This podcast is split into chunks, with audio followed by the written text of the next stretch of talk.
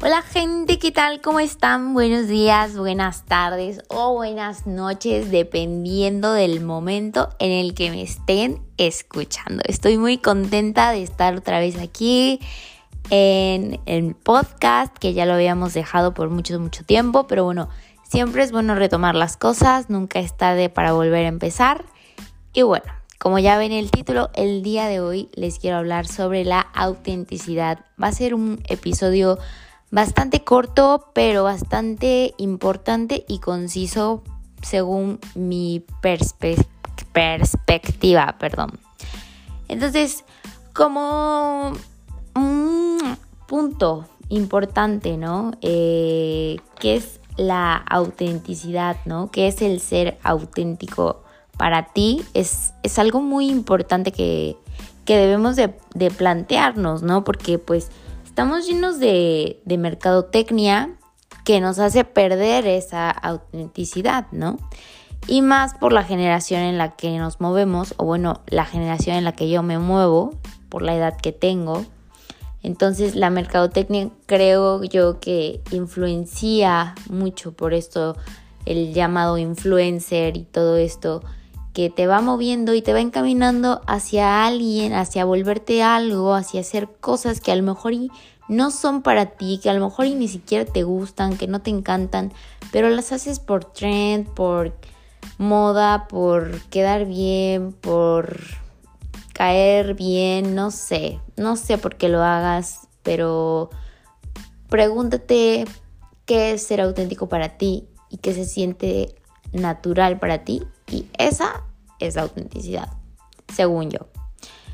¿Quién nos enseñó em, este tipo de cosas, no? O sea, no, no hablo nada más de la mercadotecnia, porque también está la educación que traemos desde que somos niños, ¿no? O sea, las reglas de casa, las reglas de las escuelas a las que asistimos, si es que fuiste a varias o si es que fuiste a una, si es que fuiste a una escuela católica o si no fue una escuela católica, si fue una escuela muy estricta, si fue una escuela militar, si fue una escuela de arte, o sea, este cada em, cada plan de estudios, ¿no? Te va marcando pautas, te va marcando un reglamento en cada institución a la que tú acudes, en cada formación que tú traes, en cada diplomado, eh, no sé, curso que tú tomes, te van, te van llenando de información y de cosas que según debes de tener, que según debes de hacer, que según debes de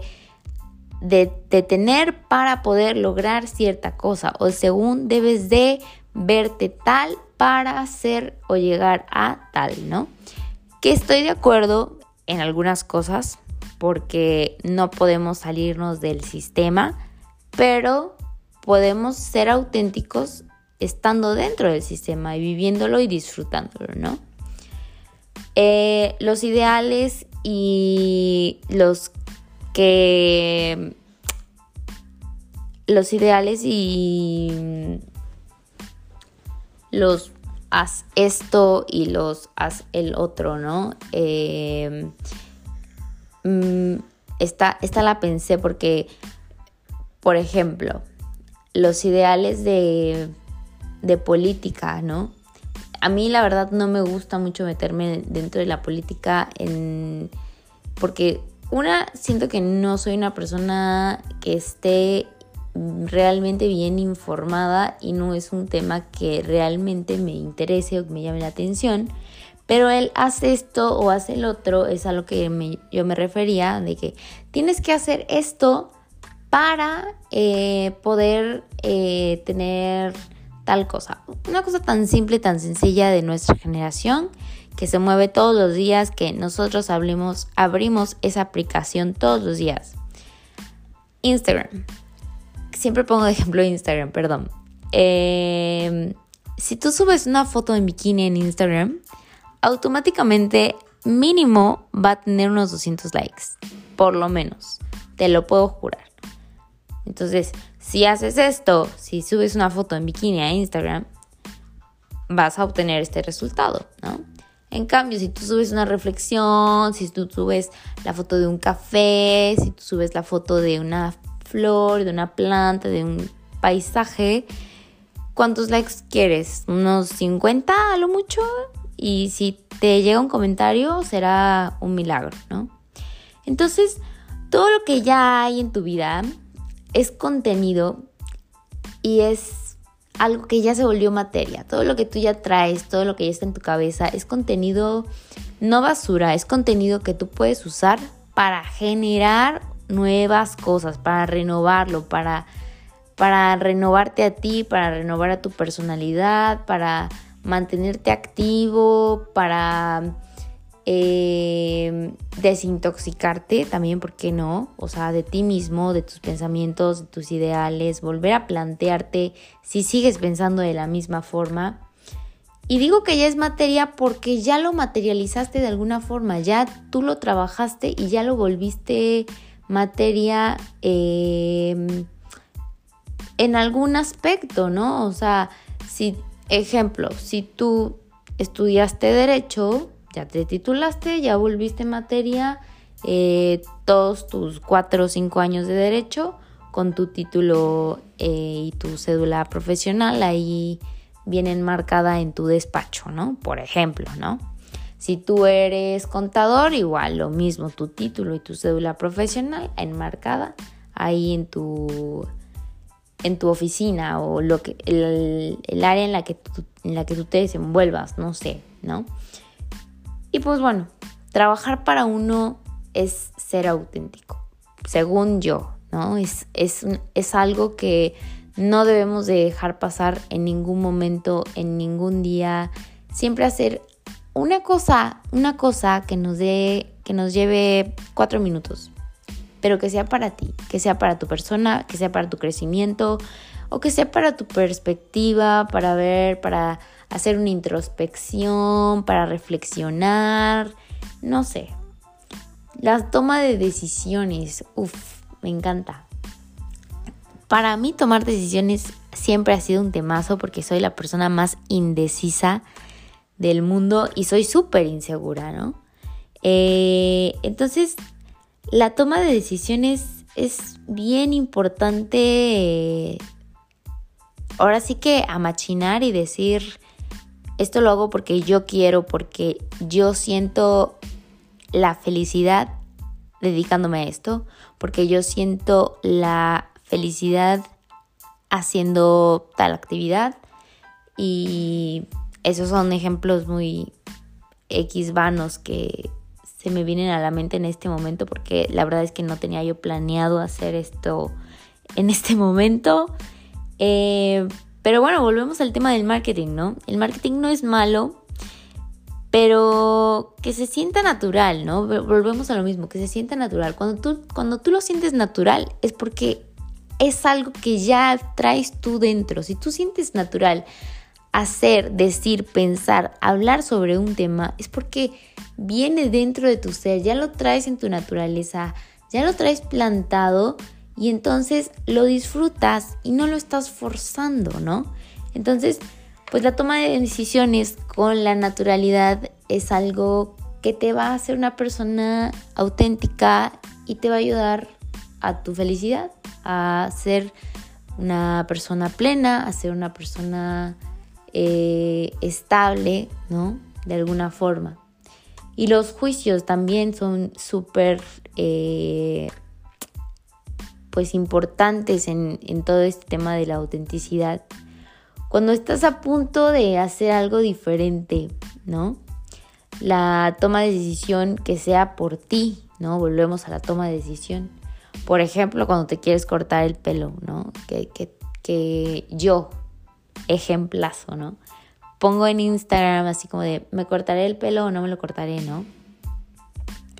Y, y yo digo, a ver, o sea, a mí personalmente me encanta o tener el pelo súper cortito, así tipo bob, o tenerlo largo de Rapunzel, ¿no? Entonces me voy a los dos extremos y cuando estoy en el limbo, o sea, actualmente que ando en el limbo de que no, no, estoy con el cabello súper corto y no soy Rapunzel, no me siento yo, no me siento natural, no me siento eh, auténtica, porque no está en mi naturalidad, ¿no? En cambio, en cuanto yo llegue a el largo que me gusta, que yo deseo, que en el que me siento cómoda, va a volver esa naturalidad y me voy a volver a sentir auténtica, ¿no? Sin embargo, pues bueno, es, un proceso que pues no es de la noche a la mañana, como todo en la vida, y pues hay que disfrutarlo, hay que gozarlo y hay que saber adaptarse, volvemos a lo mismo, eh, vivimos en un sistema en donde hay que adaptarse, ¿no? Entonces, haz cosas que, que afirman quién eres, quién eres hoy y no quién eras ayer, ¿no? Hay cosas que, que hacemos por, por el que dirán, por, por quedar bien, por lo que les decía hace unos minutos. Entonces, estas cosas, si tú las haces por quien eres hoy y no por quien eras ayer, te vas a volver una persona congruente, te vas a volver una persona coherente, te vas a volver una persona auténtica, una persona natural, una persona eh, que va a reflejar una, un brillo. Y no me refiero a un brillo, eh, un brillo este, estético. Me refiero a un brillo en donde las personas te van a voltear a ver y van a decir, no mames, yo quiero ser igual de chingón que ese cabrón o esa cabrona. Así, de, de, tal magnitud es, es, la toma de decisiones, es este tema del juicio. Entonces, pues bueno, hay que tener en cuenta esto porque siento que para eso estamos aquí, para gozarla, para vivirla, para inspirar, para aprender, para para cagarla, para recoger nuestra cagada y volver a intentarlo mil y una veces más. Este, ¿qué más les puedo hablar sobre esto? Entender que los retos existentes se te muestran cuando estás fuera de tu alineación. Cuando hablo de alineación, hablo cuando estás fuera de tu zona de confort. Yo hablo de alineación porque yo ando, anduve metida en todo el tema astral, pero mm, entender que los retos existentes te muestran, se te muestran, se te manifiestan cuando estás fuera de ti, fuera de tu centro, fuera de tu ser, fuera de tu naturalidad, fuera de lo que realmente eres, fuera de lo que para lo que tú veniste al mundo. Entiende que esos retos se te muestran para que tú tengas una mente clara, una perspectiva, una, una meta, ¿sí? En donde tú digas, ¿sabes qué? Este, este reto, ok, lo voy a hacer, pero, pero no es para mí. O sea, lo voy a hacer, pero me estoy dando cuenta que no me gusta, que lo estoy forzando, que lo estoy sufriendo y, y, el resultado no me está dando una satisfacción. El resultado me está dando un lo tengo que hacer y lo voy a terminar porque ya lo empecé, un compromiso, que tampoco se trata de eso, ¿no? Estamos hablando de disfrutar la vida auténticamente, ¿no? Por ejemplo, eh, que no te gusta tu trabajo, ¿no? Que no estás cómodo en tu trabajo, pregúntate por qué tomaste ese trabajo en primer lugar, ¿no? A lo mejor y necesitabas la lana, a lo mejor y no tenías otra opción de empleo, a lo mejor y pues fue como, ay, no sabías realmente en lo que te estabas metiendo, ¿no? Pero siempre, eh, siempre detrás de el no me gusta mi trabajo, pregúntate por qué no te sientes cómoda, por qué eh, no eres feliz haciendo tu trabajo y el fundamento que tú, que tú desarrolles, que tú digas, este es el por qué, entonces busca algo, busca otro trabajo que digas, ah, bueno, este trabajo me va a gustar porque, bla, bla, bla, bla, bla, bla, bla, fundamento por el cual no te gustaba el otro trabajo, ¿no? Ese es un ejemplo. Donde se siente incómodo o incompleto es porque no es para ti, porque, porque porque no lo, no lo, no lo podemos forzar, es a lo que yo, lo que yo les quiero decir, ¿sí? Si ustedes se sienten incómodos, si se sienten incompletos, si se sienten, eh, pues, un poco agobiados, eh, apenados, ¿no? También puede ser. Es porque las, ese, lugar, ese puesto, ese trabajo, eh, esa escuela, eh, en el ámbito en el que tú te desarrolles, no es para ti. Y no lo forces, o sea, no forces las cosas porque no se trata de, de forzar para sufrir. Si, si, vas a forzar algo que sea para llegar a una meta que tú digas, no mames, yo quería llegar aquí y lo logré, o sea, me costó, pero lo logré y soy feliz con esto, ¿no? No, no hay que sufrirla, o sea, hay que, nosotros venimos aquí a, a gozarla, a relajarla, a, sentir, a sentirnos bien con nosotros, a, disfrutar y aprender de la vida, ¿no? Y no dejar las cosas solo porque no te salen, o sea, mm, es disfrutar los momentos, las acciones, porque pues no sabemos cuándo ya no vamos a estar y más con todo el tema de la pandemia. Eh, es muy repetitivo, todo el, en todos lados lo, escuchamos, ¿no? No sabemos si vamos a estar o no vamos a estar, ¿no? Pero si tú te sientes incómodo y dices, ay, me siento incómodo, lo voy a dejar porque no es para mí y lo estoy forzando. No, no se trata de eso. O sea, de verdad, haz una introspección y no me siento cómoda por esto y por esto y por esto y por esto, pero voy a cambiarlo. O sea, voy a cambiar el camino para llegar a la misma meta, que es la meta que, que tú te planteaste en un inicio, ¿no? O sea, no dejemos a mitad nuestros planes, no dejemos a mitad nuestro desarrollo, nuestro desempeño, nuestra meta, nuestra, nuestro sueño, porque nosotros llegamos para poder soñar y para poder cumplirlo, ¿no? Y date cuenta, o sea, date cuenta, evalúa, evalúa tus retos, evalúa tus metas, evalúa tus sueños y pregúntate, checa tu potencial, checa qué tanto empeño le estás poniendo a lo que haces, qué tanto no le estás poniendo en porcentajes, ¿no? Realmente. Y pregúntate tu motivo de estar aquí. ¿Por qué estás aquí? O sea, ¿por qué te quieres dedicar a eso? ¿Por qué quieres estar en ese trabajo? ¿Por qué te quieres casar? ¿Por qué quieres tener hijos? Em, pregúntate todo. O sea, antes de cualquier cosa, pregúntate todo. Porque si tú, si tú te lo preguntas y te lo respondes y te lo sabes responder, es porque lo quieres. Es porque se siente natural, es porque, porque vas, porque estás seguro. Y si tú lo dudas y no sabes y no sabes cómo contestarlo, es porque pues no es para ti. Y si no sabes ni cómo empezarlo, es porque te va a costar un ojo de la cara y no lo vas a disfrutar y lo vas a forzar y la vas a sufrir y la vas a padecer y te vas a quejar y no venimos a eso, ¿no?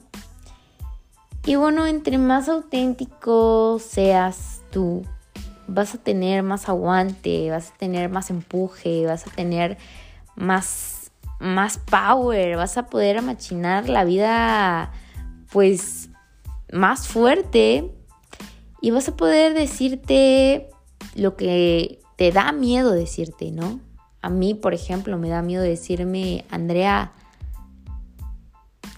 estás mal. O sea, en el tema, en el tema que yo traigo, ¿no? Ahorita, actualmente, del trastorno alimenticio, Andrea, a mí me da miedo decirme, Andrea, estás mal, está mal lo que estás haciendo, tú sabes que está mal lo que estás haciendo.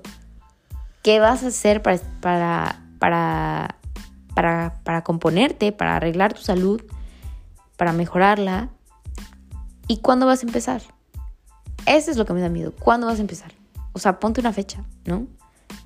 Por eso no lo he hecho y, y me siento muy incongruente al decir, al decirte esto, al decirte, al decirte a ti, persona que me escuchas, dite, o sea, dite a ti, o sea, háblate a ti y di lo que te da miedo, ¿no?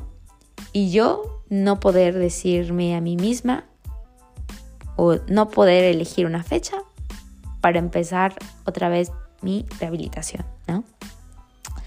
Entonces, una vez conscientes, no, no podemos ser indiferentes. Una vez conscientes de todo lo que vivimos, no podemos ser indiferentes. Por ejemplo, Yo no siento que sea una persona tan consciente en todos los aspectos, pero sí en algunos que ya he reflexionado y trabajado de diferentes formas y especialmente con el tema de la comida, ¿no?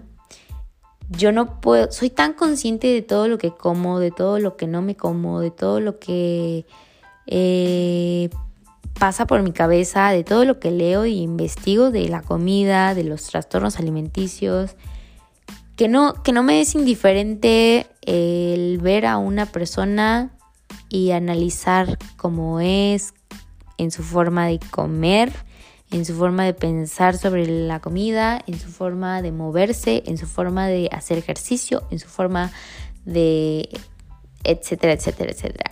No, no puedo ser indiferente. Entonces, una vez siendo conscientes, no podemos ser indiferentes. Y construye para ti. Deja ir, no te compares. El plano de lo que tú quieres solo lo tienes tú. O sea, tu maqueta de vida solamente la tienes tú en tu cabeza, a lo mejor y la escribes, a lo mejor y la tienes escrita en tu teléfono, a lo mejor en un journal, a lo mejor y nada más está como que en tu mente, a lo mejor y apenas te la estás planteando, pero ese plano, esa maqueta, solo la vas a construir tú y solo la conoces tú y la vas a compartir con quien tú elijas. Y hasta eso, si la persona está de acuerdo y está accediendo a mover también sus planos y su maqueta para poder embonar las dos y combinarlas y construir juntos algo, ¿no? Si es que estás pensando en tener una pareja, ¿no? Eh, que pues bueno, es mi caso, ¿no? Pero pues bueno, si eres una persona que dice, no, yo no quiero, yo siempre quiero estar soltero, muy respetable y pues adelante, es el camino muchísimo más amplio, creo yo. Descubrir quién somos es un trabajo bien cañón de toda una vida. O sea, yo creo que nunca vamos a terminar de descubrir quién somos, nunca vamos a dejar de descubrir para qué venimos al mundo, nunca vamos a dejar de descubrir el trabajo que tenemos aquí en, en la tierra y crear una experiencia de vida que se sienta feliz y natural. Lo que decía yo al principio, ¿no? La naturalidad se siente y cuando la sientes la disfrutas en todo lo que tú hagas. Cualquier cosa que tú hagas, por más mínima, si la sientes natural, la vas a disfrutar.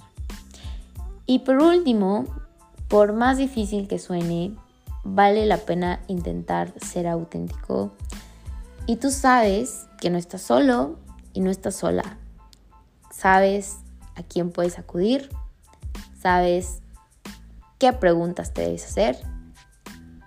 Y sabes qué miedos tienes y sabes las respuestas a los miedos y sabes las respuestas a esas preguntas que tú tienes y que a lo mejor y nunca te las has querido hacer.